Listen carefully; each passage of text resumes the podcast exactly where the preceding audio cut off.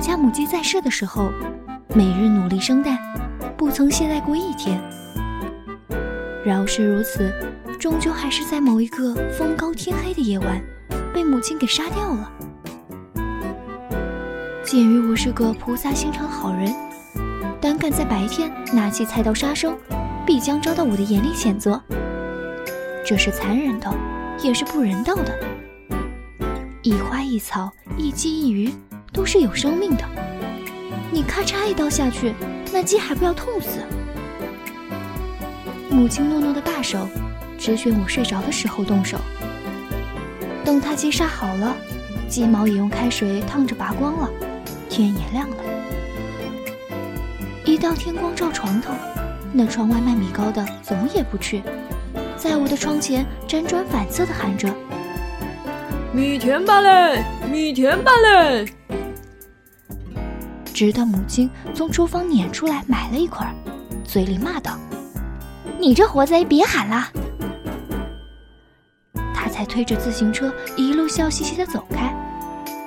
此时我也醒了。母鸡好不要脸，身子脱光光的在锅里洗澡。母亲的玩笑话也阻挡不了我的谴责。我脑海中浮现着这只母鸡在临死之前翅膀扑腾、双脚直蹬的惨状，它咯咯咯地喊着我的名字，让我前去解救。然而那时候我还在熟睡，万恶的母亲咔嚓一刀结果了它。他白白的眼球瞪着我，叫我眼泪快要掉下来了。灶台下的柴火呼呼地烧着。砧板上备着大葱、生姜、白蒜儿，会儿它就成为我们的盘中餐了。母亲此刻就是我的仇人。我想起当乞丐到我家来讨饭吃的时候，我端起家里刚蒸好的米饭送过去，被母亲坚决地拉住了，只把那剩饭打发了人家。我望着乞丐远去的身影，冲着母亲说道。我们有好米饭的。母亲说我是个傻子。现在他又把魔爪伸向了我的母鸡。每日努力生蛋的母鸡，不曾懈怠过一天的母鸡，竟然就这样结束了自己一生悲惨的命运。想想真叫人难过。我忍着一泡眼泪跑走，躲在自己的房间。母亲叫我去吃饭。我不理会。父亲又来敲门，我也不管。好了，他们依旧吃他们的饭，看他们的电视，好像无视我的存在似的。我简直要气炸了。我想象着自己狠狠踢开房门，冲到他们的面前，大吼大叫，数落他们的不是，或者是我突然发了高烧，满脸通红，然后他们都过来，抚摸着我的头颅。这时候，我要让他们知道，是因为我很生气才这样的。他们理应对我更好才是。再或者，是我收拾好行李，夜晚悄悄地离开家乡，不再联系他们，让他们在漫长的时间里哭泣后悔去吧。我想象离别之时，回望村庄老屋，然后决绝地走向远方。这时候，音乐响起。月光清朗，远处有我家母鸡咯咯咯的叫声。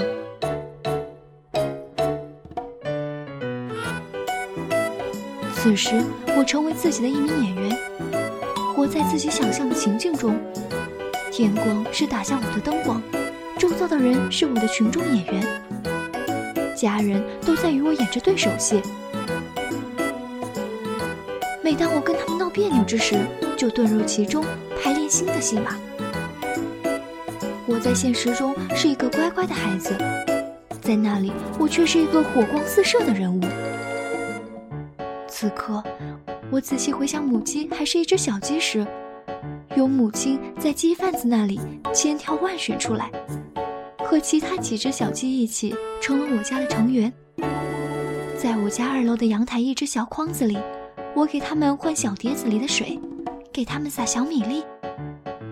它们有着黄茸茸的身子，细嫩嫩的声音。后来在长大的过程中，其他的几只鸡，要么被猫给咬死了，要么被隔壁村里天杀的调皮鬼偷去做下酒菜了，就只剩下这么一只独苗。不，这还不够，还不够动情。我在细细回想着，守护着它日渐羽化的鸡翅，他第一次在猪圈的草窝里生下一颗鸡蛋的那种兴奋劲儿。它终于成了一只对社会有用的鸡，一只懂得回报主人的鸡，一只勤勤恳恳、任劳任怨的鸡。可是，它就这样被咔嚓一刀给剁了。我的心中默念着母鸡临死前的台词。他回望着这个黑暗的世界，回想起他的一生，是无悔的一生，是充实的一生，是完全可以任他自行老去的一生。他不相信自己就这样匆忙结束了自己的一生，他还没有准备好。他常去的柴垛、豆场、田野，都笼罩在浓浓的夜色中，而他却来不及告别。主人的手已经捏着他的头，刀刃已经贴在他的脖子上。此刻他才反应过来，自己真的要死了。他的心中一下子慌乱起来。他蹬腿，扑打翅膀，他想呼救。或许平日喂他、抚摸他的小主人，能够在关键时候刀下救他一命。他才出生，刀刃就果断地切进了他的呼吸道。想到此，我的心中升起愤怒之火。我要为他讨回一个公道。我砰的打开门，冲进灶房，母亲和父亲都坐在桌子上吃饭。我想象着自己立马冲了过去，抱起那盘鸡，撒腿就跑，让他们喊去吧。我要为这只可怜的母鸡留一个全尸，好好的埋葬了它。然后一辈子，对，一辈子都不要理会残忍的大人。父亲一声吼：“你磨叽什么？快吃饭！”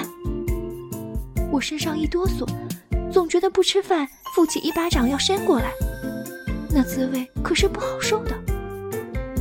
只好十分不情愿地拿起母亲早已盛好的米饭，望着桌子中央。不得了咕咕叫的肚子，就那浓艳的香气勾得食欲顿起。鸡头早叫父亲吃的只剩一堆碎骨，肥白的鸡腿叫母亲一筷子夹到了我的碗里。我是吃呢，还是不吃呢？我努力回想刚才在房间里培育出来的愤怒之气，可是他已经死了呀，他不知道疼了呀。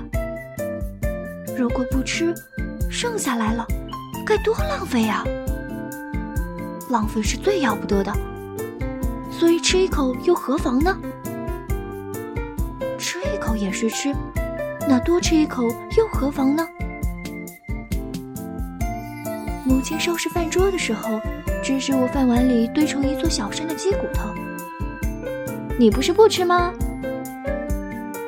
我打了个饱嗝。望望灶房外面，邻居家的斗场上，鸡群走来走去。